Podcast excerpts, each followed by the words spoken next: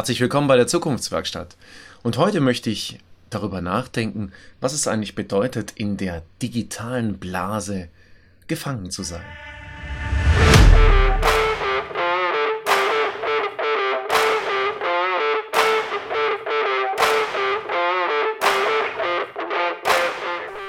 Herzlich willkommen bei der Zukunftswerkstatt, dem Podcast für die digitale Transformation und den gelingenden Wandel, bei dem zu weit gehen zum Programm gehört.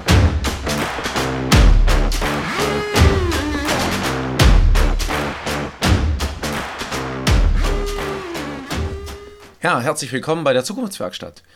Schön, dass Sie mir zuhören, schön, dass Sie mit mir gemeinsam ein paar Minuten Ihrer wertvollen Zeit verbringen möchten. Dafür bin ich sehr, sehr dankbar. Und ja, heute möchte ich nachdenken und vielleicht auch zum Nachdenken anregen über das Gefangensein in der digitalen Blase. Ja, was bedeutet das eigentlich? Gefangensein in der digitalen Blase. Das ist mir tatsächlich diese Woche ganz extrem aufgefallen, ja, an mir selbst, als ich einkaufen gegangen bin diese Woche und festgestellt habe, dass die Menschen um mich herum Masken tragen.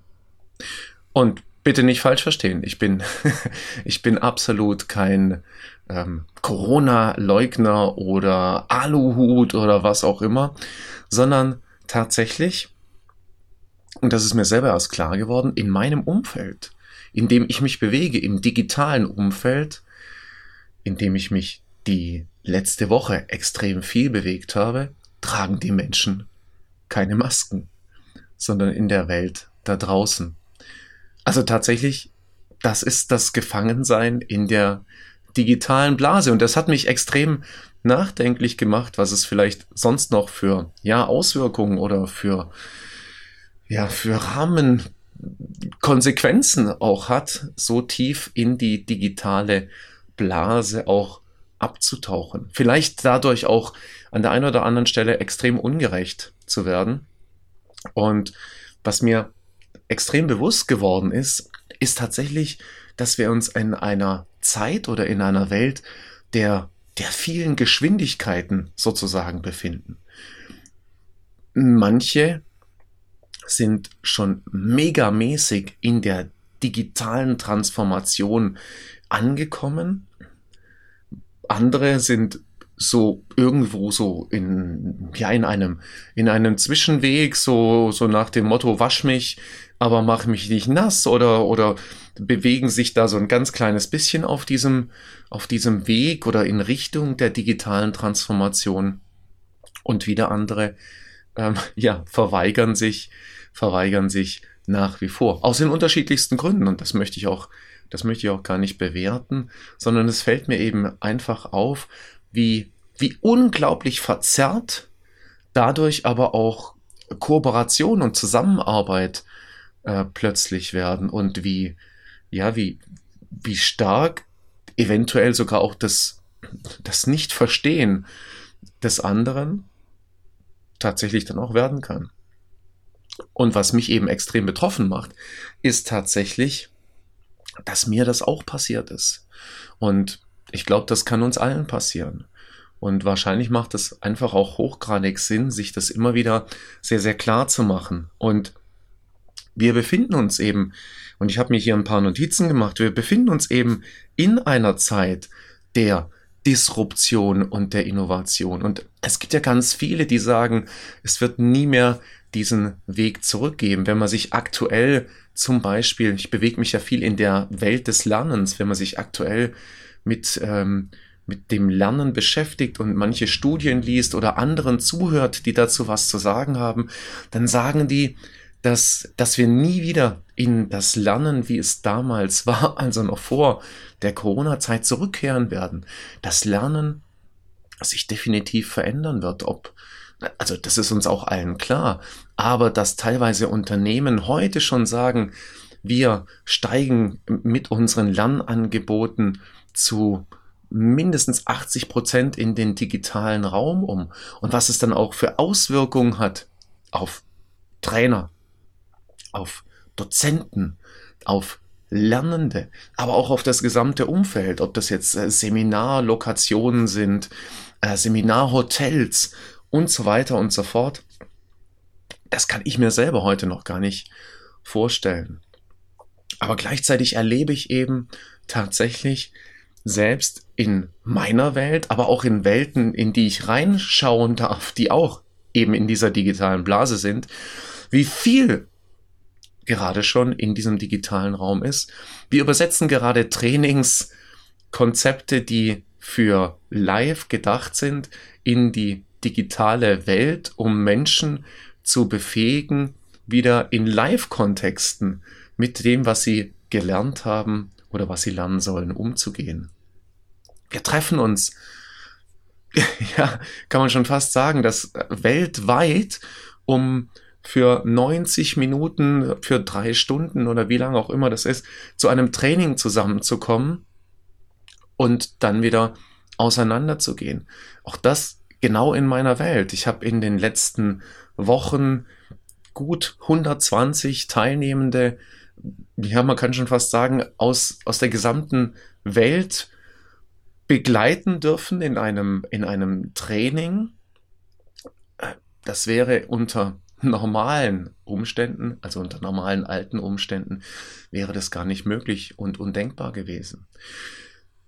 Und das beeindruckt mich natürlich auf der einen Seite ganz ungemein, auf der anderen Seite macht es mich megamäßig betroffen, wenn ich dann erlebe, wie schwer sich doch viele, aber auch also viele Lernende, aber vor allem auch viele Lehrende immer noch damit tun, sich im digitalen Raum zurechtzufinden. Ich habe diese Woche einen Begriff gehört und gelesen, der mich, der mich da extrem nachdenklich gemacht hat. Und zwar äh, ging es hier um die Teaching Disability, also um die Unfähigkeit zu unterrichten.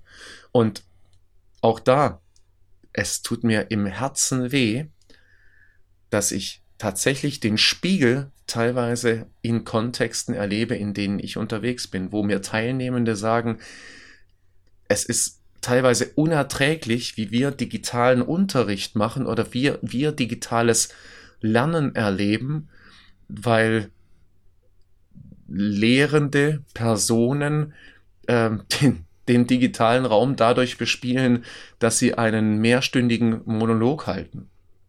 Und das mit Lehren verwechseln.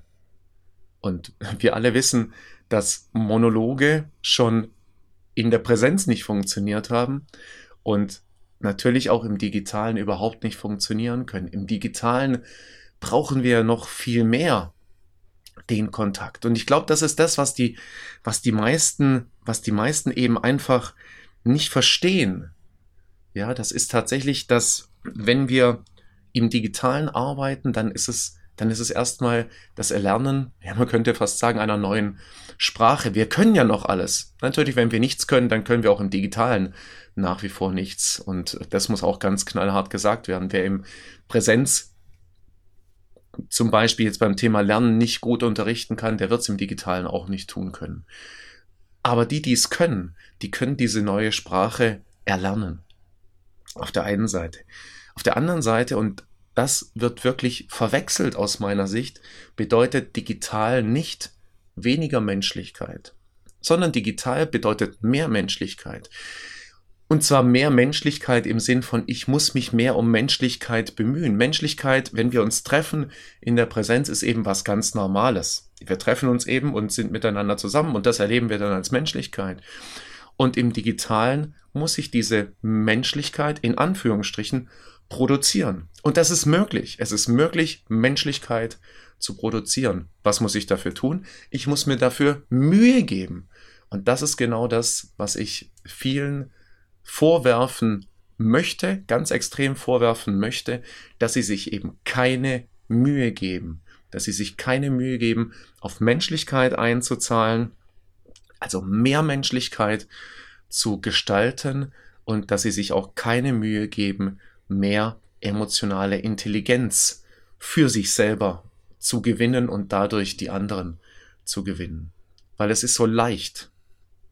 Es ist wirklich so leicht, einfach über das Digitale zu sagen, naja, da, das entmenschlicht ja und das äh, kann ja nicht funktionieren und, und, und, und, und. Und das sagen aus meiner Sicht vor allem die, die sich eben dieser neuen Sprache nicht stellen wollen, die diese neue Sprache nicht lernen wollen. Und ja, dann wird es auch nicht funktionieren. Auf der anderen Seite erlebe ich eben selber, und das ist nur meine eigene Abbildung, das ist meine Blase, das ist mein Gefangensein in meiner digitalen Blase, erlebe ich, wie es funktionieren kann, wie Teilnehmende bereit sind, sich diesem Thema zu öffnen und ich erlebe, dass es möglich ist, Lernumgebungen zu gestalten, die nicht nur Sinn ergeben, die Spaß machen und vor allem die ein echtes Lernen ermöglichen. Und der Transfer, der findet ohnehin ja wieder in der Realität der Teilnehmenden statt. Den können wir weder in der Präsenz noch im digitalen können wir was echt für den Transfer tun. Der Transfer liegt nicht mehr bei uns als Lehrende oder als Lernbegleitende. Und auch diese Illusion oder diese Illusion geben sich ja noch viele hin, dass nur dadurch, dass wir uns in der Präsenz treffen würden, dass wir auf den Transfer einzahlen würden. Also wer das glaubt, der hat es aus meiner bescheidenen Sicht eh noch nicht verstanden. Das bedeutet aber auch eine riesen Herausforderung in der Konsequenz. Das bedeutet nämlich, dass wir natürlich eine Übersetzung ins Digitale machen müssen, dass wir, dass wir unsere Themen, unsere Kontexte in den digitalen Raum übersetzen müssen. Das heißt eben an diese Sprache anpassen. Und das geht häufig bestimmt auch nicht eins zu eins, sondern wahrscheinlich braucht es dann neue Worte oder neue neue Umschreibungen. Das heißt, ich muss Methoden neu entwickeln. Das heißt, ich muss mich weiterentwickeln. Das heißt, ich muss neu lernen. Und das ist natürlich anstrengend. Und genau das wollen eben einfach viele nicht. Viele scheuen eben einfach die Anstrengung und die persönliche Weiterentwicklung. Und vielen ist eben auch nicht klar, dass ich am Anfang oder vielleicht sogar permanent eben Einzahlungen machen muss auf dieses soziale Kapital, auf das Konto der sozialen Interaktion immer wieder, weil natürlich im digitalen dort auch immer wieder extrem starke Abhebungen sozusagen vorgenommen werden. Und genau das ist es. Das Digitale, und ich möchte das ganz gern knallhart so formulieren, das Digitale macht eher noch unsere Unfähigkeit, miteinander umzugehen, einfach transparenter. Die, die es schon in der Präsenz nicht richtig hingekriegt haben, die werden es auch im Digitalen nicht hinkriegen. Die, die es in der Präsenz hinbekommen haben, werden es vielleicht sogar im Digitalen ganz natürlich hinbekommen. Aber eins ist doch auch ganz klar, die, die es hinbekommen wollen, die werden nach Mittel und Wegen suchen, auch im digitalen Erlebnisse, Lernerlebnisse zu gestalten, die es eben einfach wert machen oder wert sind, mit dabei zu sein, die es wert sind, aufmerksam zu sein, die es wert sind, im Dialog zu sein und die es wert sind, gemeinsam zu lernen. Und wenn die Teilnehmenden sich abschalten oder abschalten oder was anderes machen, dann ist es im digitalen nur eine viel, viel stärkere und viel, viel klarere, vielleicht auch erlebbare oder sichtbare Reaktion für die Lehrenden als im Präsenzraum. Weil schon im Präsenzraum konnten wir niemals in den Kopf der Teilnehmenden schauen. Und ich möchte gar nicht wissen, wie viele Teilnehmenden im Präsenzraum selber eben auch ganz oft schon abgeschalten haben. Und deswegen glaube ich, dass es, dass es notwendig ist, früh auch gegebenenfalls so ein bisschen unabhängig, also losgelöst von dem, was vielleicht schon in meinem Umfeld ist, aber auch echt aggressiv. Und aggressiv ist nicht gewalttätig, sondern eben einfach progressiv zu handeln und sich auf dieses Neue einzustellen. Weil eins ist für mich ganz klar, es wird den Weg zurück, so wie es mal war, nicht geben. Ich habe erst heute einen Artikel gelesen, da stand drin, das digitale Lernen wird sozusagen das neue Normal sein und die Präsenz wird die besondere Ausnahme sein. Jetzt mag das auch wieder vielleicht ein extremes Bild sein oder nicht. Das kann ich noch nicht beurteilen. Aber eins ist doch ganz sicher. Wenn so viele Unternehmen heute schon sagen, zum Beispiel, wir werden in 2021 nicht mehr in Präsenz lernen. Wenn andere Unternehmen sagen, wir stellen 80 Prozent unseres Lernens auf jeden Fall in den digitalen Raum um. Wenn ich aktuell Teilnehmende in einem Seminar, das ursprünglich ein regionales Seminar ist, erlebe, die aus halb Deutschland in einem solchen Seminar teilnehmen, dann muss doch allen, die sich mit Lernen und mit Weiterbildung auseinandersetzen, klar sein, dass sich hier gerade im Moment extrem was tut. Und dass es entweder Sinn macht, hier mitzugehen oder ja, dass wir eben einfach zurückbleiben müssen. Und ich glaube oder ich wünsche uns, dass wir eben nicht zurückbleiben.